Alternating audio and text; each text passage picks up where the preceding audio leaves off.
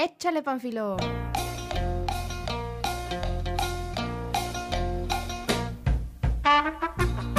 ¿Piensas que ya volviste a perder la dignidad? Tus amigos te dicen, quiérete, rey. Entonces, hablemos del amor propio.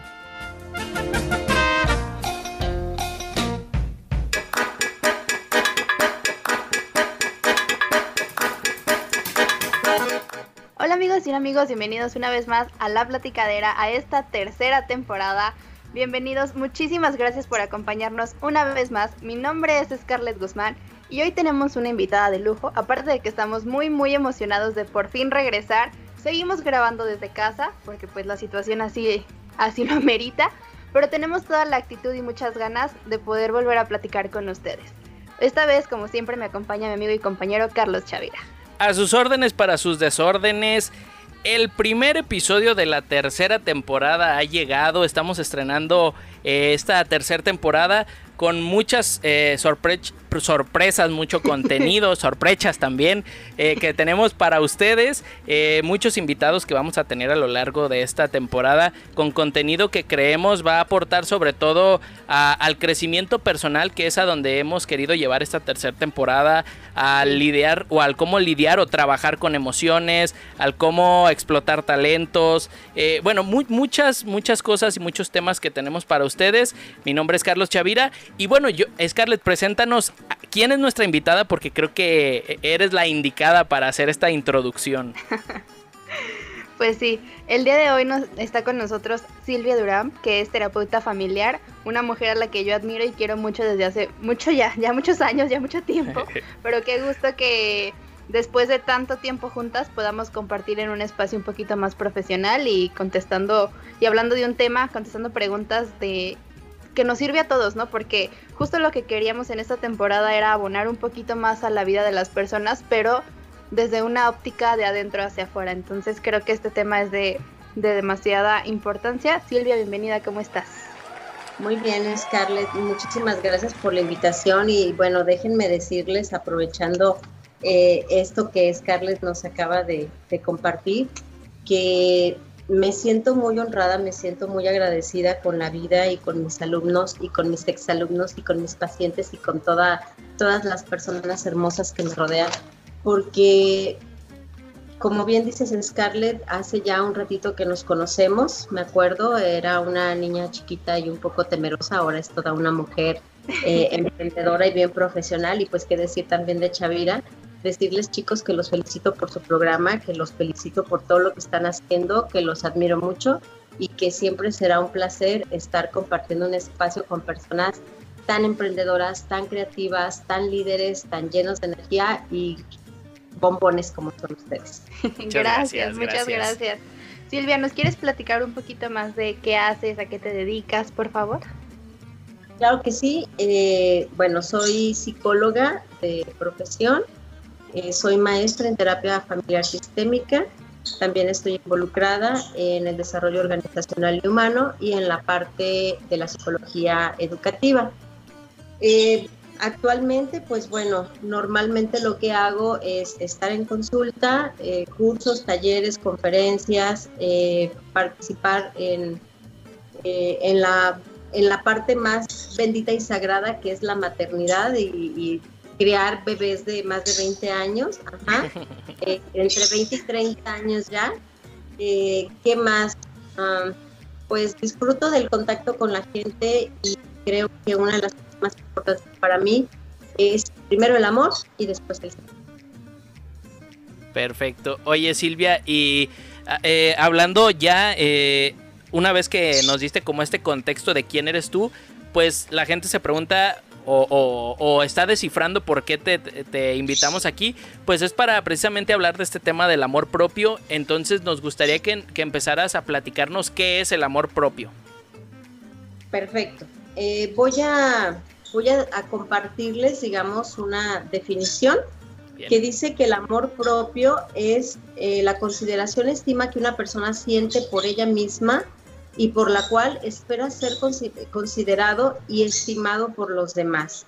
También eh, nos dice que el amor propio es el reflejo de cómo es la relación y los sentimientos que tenemos hacia nosotros mismos a nivel físico, de personalidad, carácter, actividades, comportamientos, etc.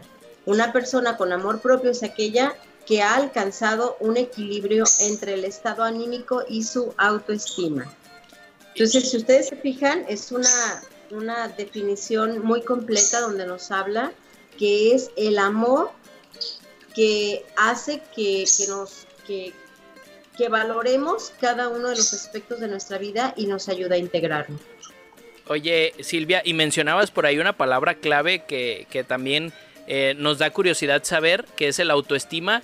Eh, queremos saber si es lo mismo el amor propio que la autoestima o, de qué manera se pueden relacionar estos dos términos. Eh, ok, si yo lo viera desde mi óptica, bueno, viéndolo desde mi óptica, mejor dicho, para mí el amor propio es el papá y la autoestima es el hijo. O bien podemos decir que eh, el autoestima es el camino para llegar al amor propio, que es nuestro objetivo principal. Bien. Así lo definiría yo. Y bueno, la definición de autoestima más común que conocemos y que donde quiera lo vemos, eh, es esta definición que dice aprecio o consideración que uno tiene por uno mismo. Ok, entonces digamos que eh, el objetivo final, el objetivo eh, principal es llegar al amor propio, pero para ello hay que trabajar en el autoestima o hay que en el camino nos vamos a topar con el trabajo hacia el autoestima. Ok, vamos a mencionarlo de esta manera. Digamos que para poder tener una autoestima saludable tenemos que tener, a mi gusto, tres pilares que son fundamentales, que es el vínculo afectivo, el sentido de pertenencia y el sentido de valía. ¿A qué me refiero con estos tres elementos? Fíjense bien, es como una escalerita. El escalón 1 son estos tres elementos, el escalón 2, la autoestima, y el escalón 3, el amor propio. Decía yo el vínculo afectivo. Esto es la relación eh, interpersonal que establece el bebé en su llegada con eh, su círculo inmediato, que son papá, mamá y hermanos, donde el bebé es atendido, donde el bebé, es acariciado, es amamantado, eh, están, estamos en este contacto íntimo con él. El sentido de pertenencia es que el niño desarrolle esta capacidad de sentirse parte importante de su primer núcleo, que es papá, mamá y hermanos, y después hacerlo extensivo al segundo nivel, que son los tíos, abuelos y familiares, y después a un tercer nivel, donde ya se involucra en la parte académica con sus pares, con sus amiguitos o con sus maestros. Entonces, ya dijimos vínculo afectivo, ya dijimos sentido de valía. Ahora, el autoconcepto. Eh, perdón, el sentido de pertenencia y, el autoconcepto y el sentido de valía es, el autoconcepto es qué es, los, qué es lo que los demás dicen o piensan que yo soy. A partir de ahí se va gestando. Entonces, ¿qué pasa si mi papá o mi mamá me dicen, eres tonto, eres feo, eres burro? Entonces, desde ahí no estamos permitiéndole a ese niño desarrollarse de manera correcta por lo tanto, ese niño en el camino de su infancia y de su adolescencia, hasta que no tenga un criterio personal y quiera transformar esto, irá generando más secuelas y más huellas eh, dolorosas en su vida, más heridas. Entonces, ¿qué es lo recomendable? Bueno, enfocarnos en lo que queremos que el niño logre, destacar eso en el niño y entonces con estos tres eh, recursos construimos el cimiento. Dijimos, sentido de pertenencia, vínculo afectivo y eh, autoconcepto, que eh, tiene que ver posteriormente con la autoimagen, como cómo me percibo yo, cómo dicen los demás que yo soy y a partir de ahí yo me voy construyendo. Si los, eh, las definiciones y los conceptos que hacen referencia a mi persona son positivos, entonces tengo ya listo el camino para establecer una autoestima saludable de lo contrario, pues entonces estoy truncando la posibilidad de desarrollarme de manera consciente, porque estoy pequeño, eh, en esa autoestima. Y bueno, eh, después de la autoestima, ahora sí, vamos a lo, digo, de, estos um, elementos que nos dan cimiento a la autoestima, ahora sí podríamos hablar de un autor que a mí en lo personal me gusta mucho, que es Nathaniel Branden, él nos habla de los seis pilares de la autoestima. Hay un libro por ahí que se llama De una manera. Y Brandy entonces nos dice que hay dos elementos fundamentales para empezar a construir también la autoestima. Es el siguiente nivel, que es la eficacia personal, es decir, lo que yo puedo lograr, qué tan eficaz, qué tan eh, bien me siento con lo que hago y el respeto a uno mismo. A partir de estos dos elementos empiezan a construirse los seis. Y los seis pilares es la práctica de vivir consciente, la práctica de aceptación a uno mismo, la práctica de responsabilidad de sí mismo, la autoafirmación, vivir con propósito y la integridad personal. Y ahora sí, entonces podemos llegar a lo que es el amor propio. Yo les voy a regresar una pregunta, chicos. A ver. A ver. A ver. ¿Qué es más importante? Eh, una, ¿La consideración que tengo por mí o el amor que tengo por mí? La consideración o el amor. Yo, yo creo, a mí, a mí se me viene a la mente que, que, es como algo similar a lo que platicabas ahorita, que para poder llegar a amarme necesito primero considerarme. A mí es lo que, lo que me evoca. El, el primero tomarme en cuenta a mí, digo, sí tomar en cuenta a, a los que están alrededor, pero tomarme en cuenta también a mí porque a veces se nos olvida mucho eso, ¿no? Nos preocupamos mucho, mucho por la salud y por el bienestar de los que tengo cerca, pero nos olvidamos de nosotros mismos. Entonces, yo creo que es primero considerarme para poder llegar a amarme, es lo que, lo que yo creo, pues. Ok, a ver, Scarlett, vamos a ver si aprendiste. Qué nervios. evaluación. Qué complicado. Yo creo que la consideración también, ¿no? Porque pues podré quererme mucho, pero... o decir que me quiero mucho, pero al final de cuentas si no estoy actuando en pro de mí misma, pues no está funcionando este discurso, o más bien se queda en eso, solo en un discurso y no en una, en una acción de lo que realmente me quiero, ¿no? Efectivamente, chicos. Efectivamente, los dos tienen palomita, carita feliz, abejita trabajando. Bien. bien, bien. Inserten aplauso, sonido de aplausos aquí, por favor. Efectivamente, chicos. Eh, la autoestima es aceptarme, es la consideración que yo tengo para mí, pero el amor propio, hasta su nombre in inicia con eso, amor.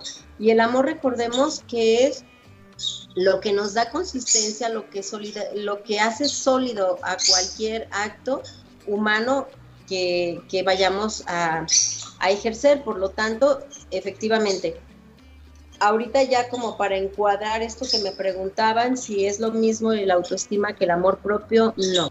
No es lo mismo, van de la mano, no puede, eh, uno coexiste en función del otro, pero siempre el amor eh, va a ser fundamental para todo y va a ser la mejor respuesta a todo. Bien. Y en ese sentido, ¿cómo identificar que alguien no tiene amor propio? Ok, te voy a poner un ejemplo. Voy caminando por la calle y me tropiezo y digo, ¡ay, qué bruta soy! ¿Sí? Cuando digo algo referente a mí, ah, no, es que yo no soy buena para esto. Si yo estoy en una relación donde eh, tengo maltratos y los acepto, en todas estas acciones podemos identificar a alguien que no tiene este amor propio. Por eso es importante desde responsabilizarnos de nuestro propio discurso hasta responsabilizarnos de todas nuestras acciones que nos lleven a interactuar con otros. Ok, y, bueno, eh, ahorita cuando mencionabas esto del el autonombrarnos o autoetiquetarnos con es que no soy bueno en esto, es que yo soy muy tonto, soy muy menso. Eh, me, vinieron a la mente también las etiquetas que a veces la gente puede ponernos, ¿no? Y que, que a veces esas etiquetas están disfrazadas de una buena intención. Por ejemplo, eh, los papás que llaman a su hijo gordito de cariño porque pues a lo mejor el niño tiene sobrepeso, pero, pero esto tiene, mi pregunta va a eso, ¿esto tiene alguna, eh, alguna afectación al amor propio con el niño a pesar de que esas etiquetas o esos sobrenombres sean, entre comillas, con buena intención? O sea, ¿pueden afectar el amor propio de alguien? Mira, yo creo que es algo que, dependerá mucho del tipo de relación que el papá lleve con su hijo y de la capacidad también del sujeto de recibirlo. Eh, si hay personas que, como tú lo, vamos a mencionarlo como tú lo dices, Chavira. Yo le digo gordito a mi hijo porque pues está gordito y porque me parece un bombón y porque es hermoso y por lo que sea. Entonces yo le puedo decir gordito, le puedo decir flaquito, tarde o temprano eh, el niño va a alcanzar a tener esa capacidad de discernir en qué sentido se me está diciendo esto y él ya le podrá dar el peso que él quiera. Pero en muchos de los casos, por supuesto, por supuesto que puede afectar. Okay, Aunque sea en una parte como tierna y amorosa, entonces sí sería importante preferentemente hablarle a la persona para que incluso se vaya empoderando de su propio nombre y aceptándolo este, hablarle por su nombre. Sí, porque incluso yo tengo primas que cuando eran bebés, bueno, eh, soy de las más grandes de mi familia, entonces me tocó ver a muchos primos ya, pero ellas en específico les decían, ay, hola bonita, hola preciosa y así, y decían, no, me llamo tal, ¿no? No, no soy bonita, no soy princesa, no soy preciosa, mi nombre es este. Entonces creo que tiene mucho que ver. Sí, de hecho, este, aunque como tú lo acabas de mencionar, son adjetivos que hacen sentir bien a una persona, en ese punto cuando tus sobrinitas, tus primitas, este, estaban diciendo, no, me llamo fulanita, ahí está tomando eh, su sentido de, pertenencia a ese nombre, su sentido de valía a, la importancia que tiene su nombre en su vida. Entonces, eh, muchas veces, fíjate, eh, qué interesante, que los niños sean quienes nos regulen a nosotros los adultos. Sí, sí, sí. Oye, Silvia, y por ejemplo, ahorita Scarlett te preguntaba cómo ver si alguien no tiene amor propio, pero cómo ver si alguien tiene amor propio, porque a lo mejor, digo, yo, en lo personal creo, así por la definición y por el ejemplo que nos pusiste, a lo mejor es, es fácil ver quién no tiene amor propio, pero cómo saber si alguien sí lo tiene, o sea, eh, como qué rasgos, qué, qué características tiene alguien que sí tiene amor propio. Ok, vamos a empezar. Primero, lo que primero tenemos que tener o identificar en una persona es la capacidad y la voluntad de amarse a sí mismo. Y eso lo notas, lo notas con las acciones. Cuando una persona se ama, no te permite que le faltes al respeto, sabe poner límites, es asertiva. Eh, ¿Qué más nos puede dar una identificación? No se autodefine por, por lo que los demás piensen. Eh, una persona que tiene un amor propio importante va a escuchar el comentario de los demás, pero no se va a regir por el comentario de los demás. Va a vivir su vida de manera eh, correcta, este, tiene un, auto, eh, un autoconocimiento personal. Si le dicen a esta persona, vamos a, a, imaginar a la persona con amor propio, que le digan que ella posee una personalidad o unas características que esa persona no tiene, en ese momento va a decir no, no me pertenecen esas características de esa definición, yo soy esto. ¿Por qué? Porque está perfectamente definida. Entonces, cuando ella este, se conoce, pero digo, esto del autoconocimiento es un tema bastante que se irá desarrollando a través del tiempo y de los años, pero no va a permitir, por ejemplo, eh, que se le señale de cosas que no, que no es. Este, ¿Cómo podemos ver también eh, una persona que tiene este amor propio, bueno, eh, jamás va a permitir cosas que le hagan daño. No se va a dañar a ella ni va a permitir que otros vengan y la dañen. Otra, otra de las características que una persona con amor propio tiene, cuando es capaz la persona de amarse y de llegar a este nivel, también entiende eh, la dimensión no nada más como persona, sino el lugar específico que guarda, no en el mundo, sino en el universo. Y cuando es capaz de entender esta parte, es capaz de dársela, entonces es capaz de darla a los demás. Una persona, por lo tanto, con amor propio es aquella que no se mete en la vida de nadie, que no hace comentarios inadecuados, es una persona que, que goza de una salud mental eh, saludable, es una persona que también eh, generalmente viene acompañada de una buena salud física, es decir, es una, una persona muy ecológica, muy integral y también es una persona que tiene respeto por los animales y por el, medio ambiente. ¿sí? Ese tipo de cosas podemos ver ahí. Se, se, puede decir, o sea, yo sé que es una pregunta tal vez muy tonta, pero con todo lo que estás diciendo fue el primer pensamiento que se me vino a la mente, que todos nacemos así de sanos, pero es a partir del contexto en el que nos desarrollamos que empezamos a... A como a contaminarnos, ¿no? Sí, ajá, exacto. A ver, eh, yo creo que todas las preguntas son inteligentes porque nos van a llevar a, llevar a algún lugar. Sí, eh, bueno, tal vez para mí muy obvia, pues. Ok, es, Scarlett, algo muy importante es lo que acabas de decir. Cuando venimos, venimos sin problemas, ¿eh?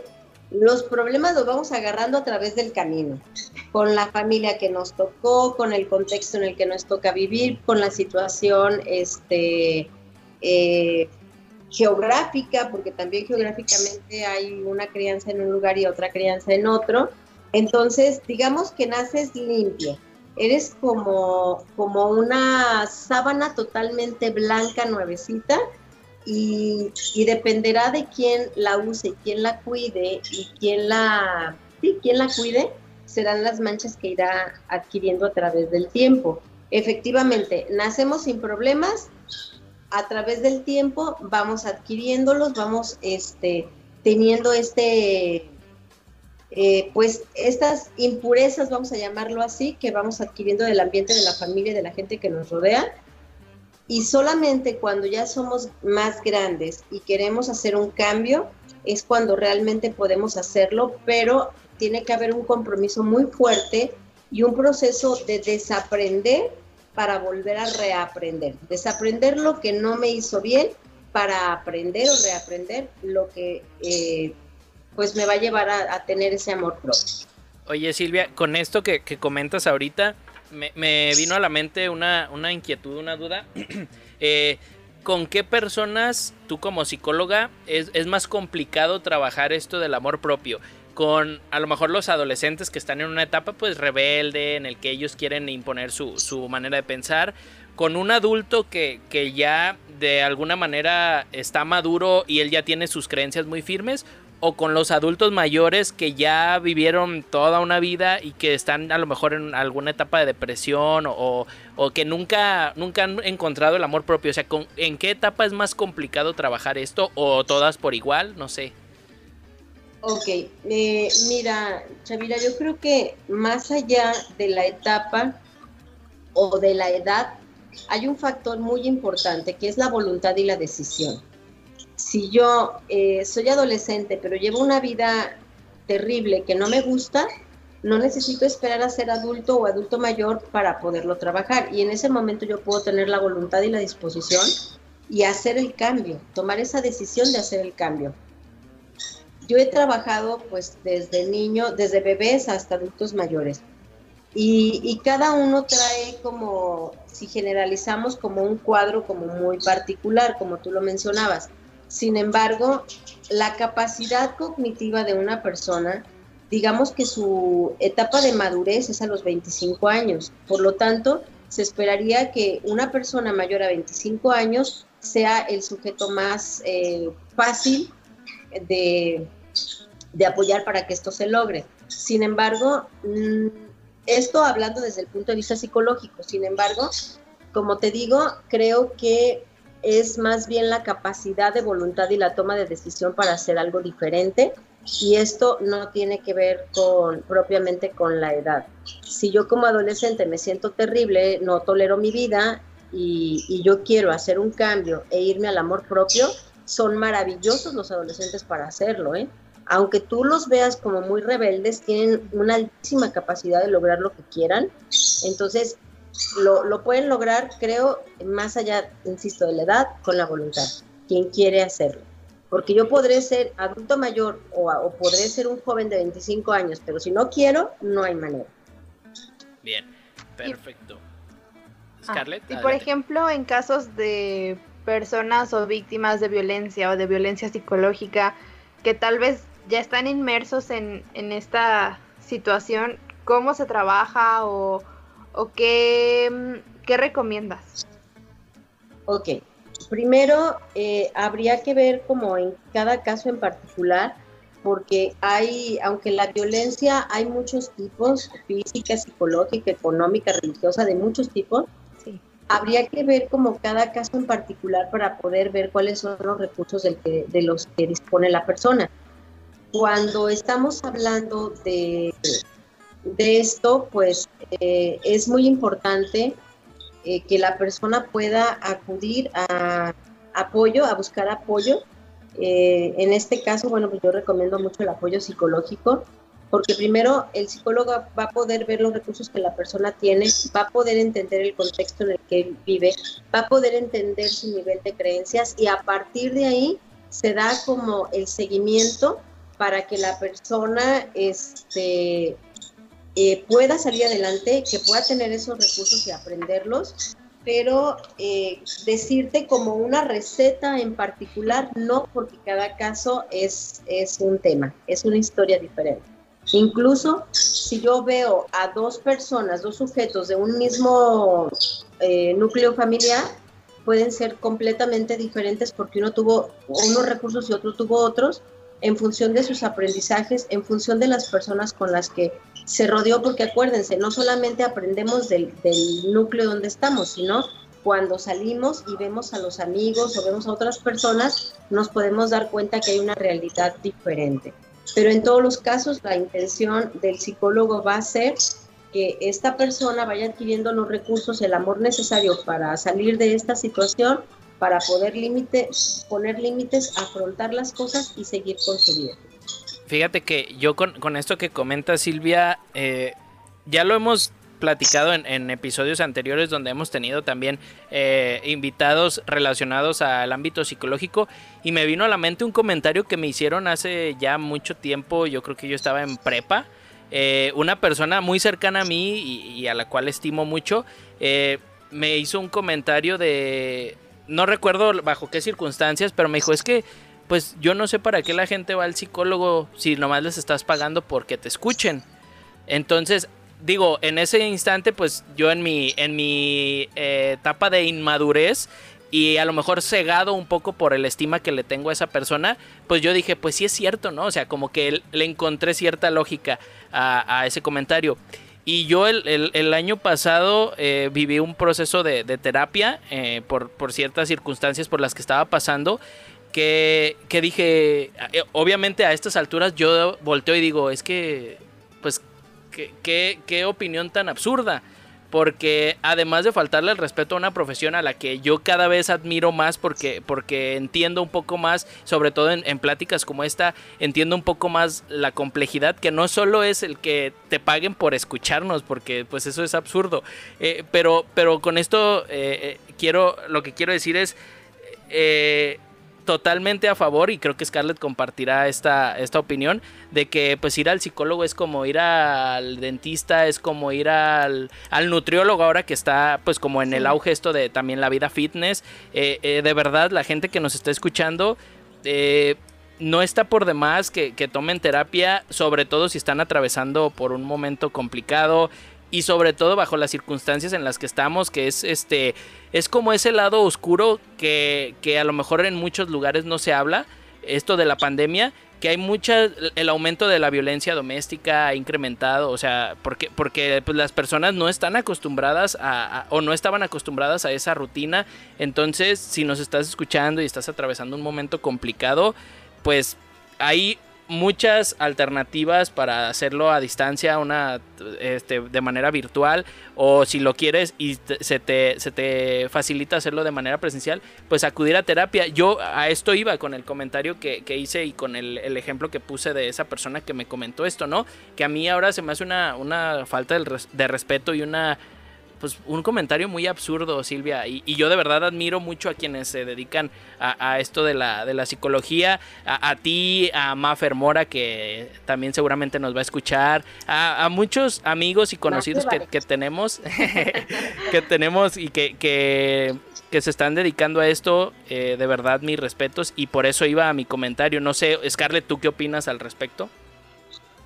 Sí, yo también, bueno, como lo dices, ¿no? Que es importante, así como, como si te duele la panza vas al doctor o así, pues si te duele el corazón, en ese sentido también. No, al cardiólogo, vamos al psicólogo primero. Sí, bueno, las emociones, los sentimientos, vaya. Ella en cursi. Pero sí, este, buscar ayuda. Pero también, creo que, y yo también me incluyo, lo dejamos para cuando ya no podemos cuando ya estamos bien saturados de cosas y de pensamientos negativos, dices, ay, ya voy a ir con el psicólogo. Eh, es, pues es como, como en el dentista, hasta que no te duele la muela vas, o sea, no, no vas para prevenirlo, sino vas para para atender cuando ya está la enfermedad. Igual el doctor no vas al chequeo de rutina, vas ya cuando te sientes mal. Entonces creo que es hasta por cultura, no sé si solamente en México, yo pongo el ejemplo porque pues aquí vivo, pero, pero los mexicanos somos muy así de hasta que no me duele o hasta que no explota el problema es cuando vamos y tratamos de solucionarlo, de atenderlo, ¿o no, Silvia? Híjole, sí, Chavira. Lamentablemente sí. En México, no solamente en la profesión con el psicólogo o de, o de acudir al psicólogo, en México se tiene la incultura de llegar a buscar al profesional de cualquier área hasta que estamos hasta el gorro, ya que nos dicen vas a desarrollar tal enfermedad, puedes morir, puedes hacer, ah, es cuando queremos resolver todo lo que en el pasado no hicimos. Y déjenme decirles que por fortuna eh, cada vez la gente es más consciente. ¿Y, ¿Y por qué hablo de esto? Porque vivir en la inconsciencia es bien fácil. Criticar al otro, echarle la culpa al otro es bien fácil. Pero cada vez por fortuna hay muchas más personas que son conscientes y estas personas, al ser conscientes, saben que el acudir a un apoyo psicológico, un apoyo terapéutico, les va a mejorar la calidad de vida. Si vas a vivir 10 años de la fregada o si vas a vivir 10 años bien chido, pues yo prefiero bien chido, ¿no? Entonces, ¿qué es lo que sucede? Efectivamente, Chavira, estas palabras que tú acabas de decir hace un momento, las acabo de escuchar en el desayuno del martes con mis hermanas, ¿sí? Wow. Eh, te, comento que estaba mi hermana platicándome de un tema de su nieta, su nieta estaba presente y yo le y, la niña le había referido a mi hermana que, que, ya no quería ir al psicólogo porque nada más era pura sacadera de dinero para que la escucharan. Y yo le dije, chamaca, no tienes idea de lo que estás diciendo. Un respeto te pido. Y, o sea, lávate la boca, pídeme perdón, íncate y date tres latigazos, ¿no? no, este, cuando escuché esto, ya ni, tristeza me da, la verdad, porque pues, es el pan de cada día, ¿no? Pero yo le decía a, mi sobrina nieta, le decía que es un error pensar que las personas van a que las escuchen. Ojalá nuestro trabajo fuera tan simple como escucharlos. Yo les voy a decir un poquito, nada más les voy a dar una matizadita de lo que hace eh, en, mi caso personal, más bien lo que hago dentro del proceso terapéutico. No voy a mencionar todo porque seguramente algo se me escapa, porque ya muchas veces lo hacemos de manera eh, automática, ¿no? Cuando llega el paciente, desde que llega el paciente tú estás haciendo el trabajo. Desde que el paciente saca su cita por primera vez, ya sea por una llamada, por correo electrónico, por, por un mensaje de WhatsApp, a partir de ahí tú ya tienes como un avance enorme de, de, de, lo que ya sabes que se va a tratar la terapia. Porque desde la forma en que escribe, desde la forma en que se comunica, desde la forma en que te reta, desde la forma en que lo que sea, tú ya vas sacando material. Entonces, desde antes de conocer al sujeto, ya llevamos material. Cuando estamos en el, en el encuentro terapéutico, pues bueno, revisamos desde cómo llega, desde la forma en que va vestido, no estamos criticando, estamos viendo la línea, que eso es un factor importante, este, porque desde ahí también tenemos información. Cuando el, el paciente a mí me dice el motivo de consulta, yo lo tomo en cuenta y, y de hecho lo considero y lo anoto, el motivo de consulta pero en el 99.9% de los casos ese no es el problema. Eso es el detonante que llevó al paciente a ir al, psicólogo o al terapeuta, pero no es el problema. Entonces, es nuestro trabajo indagar y meternos para ver el, motivo real. Estás, la persona está hablando y cada palabra tú tienes que evaluarla desde su sistema de creencias, desde su cultura, desde su contexto, desde su historia, para poder darle una retroalimentación, darle un feedback, para poderlo orientar, para poderle mostrar las diversas eh, eh, puertas que debe o puede cruzar. Además, les dejas una tarea que va enfocada a que ellos sigan trabajando, es decir, te estoy dando una pintadita. Sí. ¿A qué horas escuché? Sí escuché, pero al escuchar hice 40 cosas diferentes. Y aparte, no, eh, desde mi enfoque, que es el enfoque sistémico, nos entrenan eh, para que no nada más sea el, el psicólogo hablando de un problema o de un motivo de consulta. Es estar viendo, imagínense que es como si yo estuviera por encima de esta habitación viéndome a mí viendo a mi paciente o a mis pacientes, porque a veces son siete, ocho personas las que van. Entonces, eso lo haces con todos. Entonces, ¿qué es? Incluso un proceso de autorregulación de ti mismo, donde también te estás observando como parte de ese sistema en acción. Entonces, quien diga, que una terapia es cara, que me diga que vaya a la escuela y luego me platique. O que diga que nada más es ir a dar dinero para que te escuchen, está en un nivel de ignorancia muy profundo. Cierto, totalmente. Oye Silvia, ¿y has notado cambios, o sea, más apertura a que, bueno, a lo que comentábamos, ¿no? Que ahorita tal vez más gente va a terapia o que ya no se tiene tanto esta idea, sigue existiendo pero ¿has notado un cambio? Y si sí, ¿crees que sea generacional o que simplemente ya tenemos más acceso a la información y más conciencia de lo que está sucediendo con nosotros y con los que nos rodean? Yo creo que es multifactorial, Scarlett. Yo creo que sí hay un despertar de conciencia diferente. Sí pienso que también es generacional, pero realmente eh, yo atiendo personas, insisto, desde un bebé hasta un adulto mayor entonces, eh, las situaciones que, se viven actualmente obligan a que las personas vivan con mucho menor calidad de vida. Al sentirse desesperados van a buscar ayuda y ahí entra el grupo de personas que habíamos dicho que ya hasta que le duele la muela va, ¿no? Este, eh, hay personas que son conscientes y que llegan y te dicen, ¿sabes qué? Mm, no tengo ningún problema identificado, pero quiero mejorar mi calidad de vida. Esas dices, bravo, porque en ese sentido, eh, lo que vamos a hacer o lo que va a pasar en ese sentido es que son personas que llevan una conciencia diferente y un compromiso por consecuencia diferente. ¿sí? Este, eh, la influencia, porque algunos piensan que ir al psicólogo es, está cool y es una onda de moda. Pues no es una onda de moda, señores, es otro rollo, ¿no? Entonces, eh, es multifactorial, pero yo creo que cada vez hay más personas que entienden la importancia de amarse a sí mismos. También hay otros que llegan porque están a punto de descabezarse con las, con las que se relacionan. Y de esto llueve, de verdad, hay muchos jóvenes que van por temas de, de pareja, porque llevan unas relaciones muy feas de pareja, y entonces, ¿qué les enseñas? Es amarse, a cuidarse, a tener este amor personal. Para entonces, como yo lo decía al principio, puedan amar al otro como auténtico otro, diría Humberto Maturana, aman al otro como auténtico otro en relación con él. Bien. es multifactorial. Y hablando igual de este trabajo como personal de, cada individuo en, cuestiones de, salud emocional, eh, quería preguntarte de qué, de qué formas, tanto positivas como negativas, puede influir el tener o no tener amor propio. Bueno, Chavira, yo partiría de, escudriñar así levemente lo que es el amor.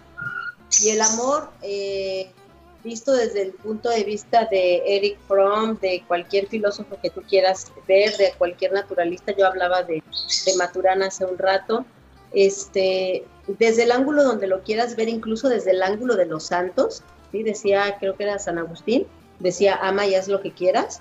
¿Por qué? Si partimos de, esta parte del amor, vamos a entender que el amor no lleva a nada que sea nocivo o negativo. Por lo tanto, las, eh, ¿cómo me puede influir de manera positiva o negativa? Tener amor propio de manera negativa, yo te diría de ninguno. Cabe mencionar algo. Hay muchas personas que, sobre pretexto de tener una autoestima saludable, se van al extremo y entonces se convierten en narcisistas. Eso no es amor, eso no es autoestima. Esa es una autoestima disfrazada de poder y de cerrazón. Entonces, quien realmente goza de amor propio no tiene ninguna connotación negativa. ¿Qué connotaciones positivas tenemos? Pues vives más pleno, eh, tienes más independencia, eres más feliz, eres más pleno, eres autónomo. Y déjame decirte cuál es mi concepto de autónomo. No estoy diciendo el del diccionario, estoy diciendo el mío. La persona que es autónoma es aquella capaz de tomar decisiones y de asumir sus consecuencias. Por lo tanto, es una persona inteligente que sabe tomar decisiones para no, perdón, cagarla, ¿no? Entonces, este, e, esta persona autónoma sabe tomar decisiones, sabe afrontar las consecuencias y sabe valerse de sí mismo. ¿Por qué? Porque como está completo, no necesita el apoyo de nadie más, aunque como somos seres sociales, pues obviamente compartimos esto con los demás, ¿no? Vive también más en armonía consigo mismo y con todo lo que les rodea. Está equilibrado, goza de inteligencia emocional, repito, inteligencia emocional, nuevamente inteligencia emocional. ¿Por qué señalo inteligencia emocional? Porque es algo que, de lo que carecemos eh, actualmente de forma enorme. Y cuando desarrollamos esta inteligencia emocional, entonces tenemos sentimientos, decía Scarlett, la parte romántica, este, pues eh, cuando soy inteligente emocionalmente, soy saludable por consecuencia. Y por consecuencia mi salud mental se ve favorecida y mi salud física. Porque recordemos, si no tengo inteligencia emocional, sufro de todo y por todo, y hasta por lo que no pasa. Y si por el futuro, y si por el pasado, y si por cada tiempo venidero que ya se fue. Entonces, cuando yo tengo este amor propio, gozo de salud mental y como las emociones enferman al cuerpo, si yo emocionalmente estoy bien, ¿qué creen? Pues también estoy sano físicamente. Sí. Entonces son un montón los beneficios que podríamos traer si tenemos amor propio, pero no veo eh, ninguna objeción al tenerlo. Eh, ¿Cómo ayuda esto a nuestras relaciones personales? Ya lo hemos dicho todo. ¿Cómo ayuda esto a nuestras relaciones personales? Mira, eh, este, este ejemplo lo pongo yo en mi consulta, ¿no? Yo les digo, ponme tres vasos ahí en la mesa y toma una jarra de jugo de naranja y vierte el contenido de esa jarra de jugo de naranja en los vasos. ¿Qué tienes en cada uno de los vasos? Y la gente obviamente me contesta, ¿cómo muchachos? ¿Jugo de naranja? Correcto, jugo de naranja. Entonces, tú eres la jarra y los vasos son las personas con las que tú compartes. Si tú eres jugo de naranja, vas a dar jugo de naranja. ¿Sí? Entonces, ¿A qué voy con esto? Nadie da lo que no tiene. Damos lo que tenemos. Y si tenemos amor propio, ¿cómo creen que va a eh, funcionar esto en las relaciones interpersonales? Exactamente de la manera equitativa. Yo me doy, yo tengo amor propio, ayudo y doy amor a los demás y respeto quién es el otro. Entonces, ¿cómo me puede ayudar eh, el amor eh, propio en relación con otras personas, yo, le, yo diría que en todo. Cuando eres capaz de hacer todo por ti, entonces, y solo entonces lo haces con quienes te relacionas, lo que conlleva a relaciones más plenas donde se respeta la individualidad de los otros y por consecuencia lleva a un amor real y pleno. Repito, amor real y pleno, porque ahorita este, en, esto obviamente nos va a llevar a relaciones interpersonales saludables. Pero ¿qué pasa? A veces decimos, es que yo lo amo mucho, por eso no quiero que se vaya con sus amigos. No sea mentirosa, por ¿Sí? Entonces, cuando yo soy capaz de darme ese amor y, sé que, que, si yo me voy con mis amigas, voy a regresar así súper plena y feliz, y que no tengo por qué faltarle al respeto a mi pareja, porque yo me amo y lo amo a él, entonces ahí es cuando la relación funciona. Pero a veces decimos, es que lo amo, por eso no quiero que se vaya. Es que lo amo y es de mi pertenencia. Y yo digo, ah, hijo, yo tengo tres hijos y ninguno me pertenece. ¿Cómo le hace una, un muchacho para decir que mis hijos son suyos? Obviamente jamás en la vida, ¿verdad? Entonces, ¿de qué manera me ayuda? este, compartiendo mi felicidad, aceptando al otro como es, disfrutando de mi relación con el otro y donando todo este conocimiento, todo este amor y sabiduría en mis relaciones interpersonales. Creo que así nos puede ayudar. Súper. Muy bien. Oye Silvia, y ya pues casi para despedir el episodio, una, una pregunta más. ¿Qué puede hacer o, cómo puede trabajar alguien que no se siente cómodo consigo mismo? ¿Cómo, cómo es el proceso? ¿Cómo, cómo lo pueden trabajar? Incluso eh, desde el punto de vista en que a lo mejor yo estoy bien, me siento bien, creo que tengo amor propio, pero detecto que alguien a, mi lado, algún amigo, algún familiar, pues no la está pasando muy bien en este tema del amor propio. ¿Cómo lo puede trabajar o qué podemos hacer para, para ello? Ok, primero yo eh, les había comentado de las tres bases, que esas tres bases no son tuyas, te las da tu familia. Si eso no lo tuviste, recuerda que ahora eh, eres independiente y eres grande y que tú lo puedes arreglar. ¿sí? Y para eso estamos los psicólogos. No, y, no se, y no se repara con que escuchemos, ¿eh? se repara con el trabajo que hacemos. Entonces, entender como primer punto que no eres tus circunstancias. Es decir, no eres tu historia. Tu historia eh, te ha influido, pero tú no eres tu historia. Tú puedes transformar cuantas veces quieras tu historia. ¿A qué me refiero con esto? Si en tu casa o en tu contexto no tuviste este amor, este apoyo para desarrollar estas habilidades, hoy que tienes voluntad, que tienes inteligencia y que estás escuchando este podcast, puedes empezarlo a trabajar, porque habíamos dicho que es cosa de voluntad y de decisión. ¿Sí? Entonces, tener voluntad y decisión, entender que no eres tus circunstancias, comprender que solo en tus manos está hacer el cambio. Porque luego, es que, ¿cómo quieres que yo tenga una autoestima saludable si en mi casa nadie se quiere? A ver, tú no eres tu casa. Tu familia está ahí. Ah, pues lo que no te gusta de tu familia no lo hagas. Desaprende eso y entiende que hay otras formas de hacerlo. Entonces, relacionarte con personas que tengan amor propio y ya dijimos cómo las podemos identificar. Y si estoy con mis amiguitas y mis amiguitas me están comiendo, me están criticando, pues no creo que tengan mucho amor propio, ¿verdad? Relacionarte con personas que tengan amor propio, ya lo dijimos. Eh, alejarte de personas que te influyan de manera negativa y, muy importante, esas personas que te influyen de manera negativa, eh, mejor te alejas para no seguir eh, en ese contexto y que energéticamente te vaya a afectar. Pero hay algo bien importante de estas personas, que de eso tú aprendes. Y si no aprendes, bienvenido al mundo real, lo vas a volver a repetir. Entonces, de todo lo que no te guste, aprende y transfórmalo. Vivir en el presente y con conciencia. En el presente quiere decir me responsabilizo de lo que vivo, vivo intensamente, me gusta lo que hago y soy consciente de lo que vivo, por, por consecuencia soy consciente de lo que elijo practicar los pilares de la autoestima que ya dijimos, ¿sí? Para lograrla y para tenerla, comprender el valor que tienes tú, no solo en el mundo, ya lo habíamos dicho, sino en el universo.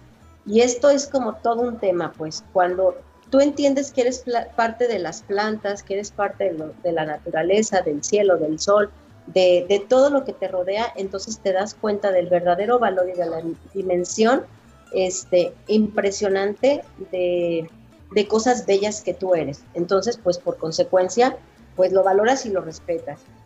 Dar y darte amor. Y pues bueno, recordar que el amor lo es todo, lo cura todo. Lo creo firmemente hmm.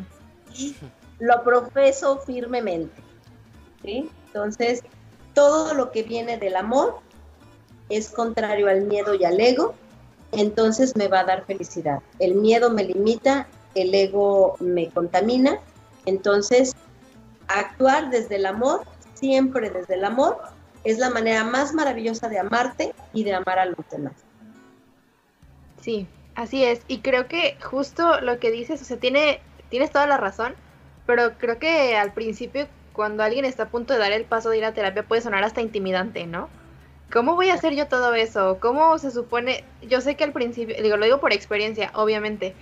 Al principio es como que tú dices, no, es que cómo yo voy a ser capaz de eso, no, es que como yo, no, y si me dejan de hablar mis amigos, y no, me voy a tener que buscar nuevos amigos poquito a poquito, yo creo que vas sintiendo en tu corazón y en tu conciencia que donde estás no es donde deberías de estar, que lo que estás haciendo no es lo que deberías de estar haciendo. Y no tanto como por el deber, sino como por lo que te hace sentir y que te das cuenta que hay otras personas con las que te sientes mejor, que hay otros contextos en los que te sientes más feliz. Y pues sí, o sea, como dice Silvia, no, los psicólogos no solamente te escuchan, te ayudan a lograr que ese proceso de cambio y de nueva adaptación sea más, pues no sé si más rápida, pero por lo menos, o en mi experiencia, tal vez un poquito menos caótico.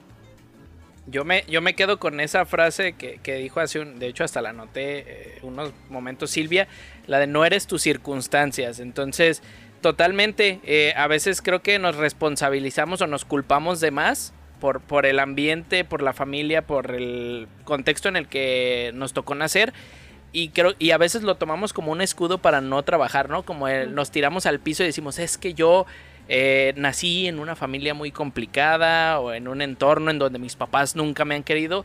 Pues sí, pero ah, como dice Silvia, ahora ya eres un adulto, ahora pues ya no te puedes escudar en eso porque tienes la madurez, o en teoría tienes la madurez para, para trabajarlo, para salir adelante. Y es algo, pues a lo mejor como decía también Scarlett, muy retador, en donde te impone mucho el decir, pues sí es cierto, o sea, está en mí, está en mí trabajarlo, está en mí hacer algo por ello, y, precisamente por, por eso eh, invitamos a Silvia, porque pues creemos y, ya nos, nos, nos comprobó y, y, comprobamos que totalmente es una persona que además de ser profesional, eh, pues conoce muy bien su, su ámbito, el ámbito de la psicología, eh, y que precisamente esta charla que nos acaba de dar, pues nos vino a abrir el panorama en muchos sentidos a quienes nos están escuchando. Esperemos que también, porque a fin de cuentas este proyecto es para eso y, lo hemos dicho innumerable, innumerables veces Scarlett y yo.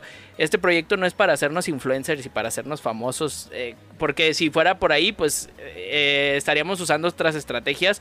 Eh, simplemente es dar a conocer proyectos interesantes, dar a conocer maneras de pensar muy interesantes que nos pueden sumar mucho, como la de Silvia. Entonces, entonces, pues te agradecemos Silvia por, por acompañarnos, por venir a sumarnos. Todavía no vamos a despedir el episodio, pero sí vamos a cerrar hasta aquí el tema porque, porque de verdad nos has venido a, sumar mucho eh, de manera personal, tanto Scarlett y a mí, y seguramente a quienes nos escuchan. Entonces, Silvia, muchas gracias.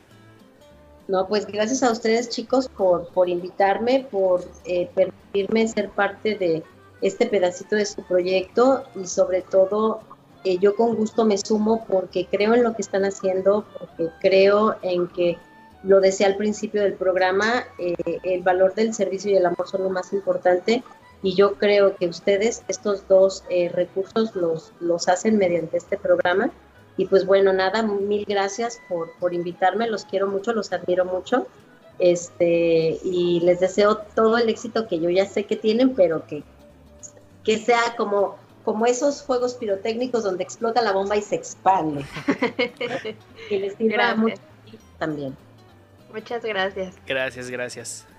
Y bueno, pues ahora vamos a pasar ya con nuestra dinámica de cierre, eh, una vez que terminamos de hablar de este tema muy interesante del amor propio, en donde, pues como ya lo saben quienes nos escuchan y quienes es primera vez que nos sintonizan o nos rastrean en Spotify o en cualquiera de las plataformas, pues vamos a, darle, y obvio, no es eh, test psicológico, porque aquí nosotros no somos expertos en la psicología, eh, pero es nada más para, para, conocer un poquito más de nuestra invitada Silvia Durán. Preparamos 10 palabras o frases, eh, le vamos a ir diciendo una a una cada una de estas palabras o frases, y ella nos va a tener que contestar lo primero que se le venga a la mente. Esta, este contenido pues en teoría está relacionado con lo que a ella le gusta, con fuera de lo, de lo profesional, pues sus pasiones o, de ella como persona, sobre todo Scarlett, que es quien más tiempo tiene conociendo a nuestra invitada. Entonces, Scarlett, tú aviéntate la primera palabra.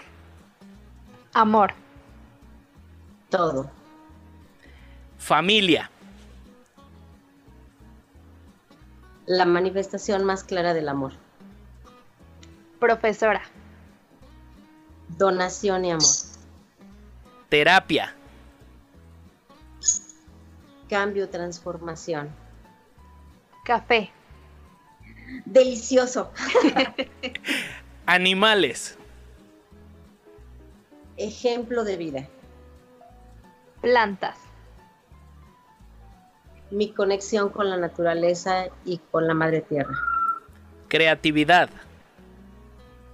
Potencial humano. Viajes. Diversión, descanso y autoconocimiento. Y por último, tacones. Mi vicio. Muy bien, muy bien. Entonces eligió bien Scarlett las palabras porque ella fue quien nos surtió de este contenido. Perfecto. Muy bien, muy bien. Pues es más importante para mí. Su vicio. Muy bien, pues, pues reiteramos el agradecimiento. Silvia, Scarlett, no sé si tengas algo más que, añadir. No, pues nada más, este, muchas gracias, como ya lo dijimos, te quiero mucho, te admiro mucho, este, muchas gracias por estar aquí con nosotros. Ya, ya lo veníamos platicando desde hace varios tiempo que nos, que nos encantaría que estuvieras aquí, entonces por fin se nos hizo. Y pues nada amigos y amigos, yo soy Scarlett Guzmán, muchísimas gracias, síganos en arroba es la platicadera y les mando a todos un beso hasta donde estén. Muchísimas gracias. Reitero el agradecimiento a Silvia, eh, nuestra madrina de esta tercera temporada con quien estamos estrenando este episodio. Mi nombre es Carlos Chavira. Gracias por escucharnos. Gracias Silvia. Gracias a, quienes han hecho esto posible y a quienes ya tenemos en la agenda, en la lista de espera para grabar los siguientes episodios, porque seguramente el contenido va a estar igual de interesante que este episodio en el que hablamos del amor propio. Mi nombre es Carlos Chavira. Les mandamos un... Salud 3. No, un beso hasta donde estén. Es que ya había mandado un beso. Ah, otro, otro. otro beso hasta donde quiera que estén. Salud tres, hasta luego. Bye.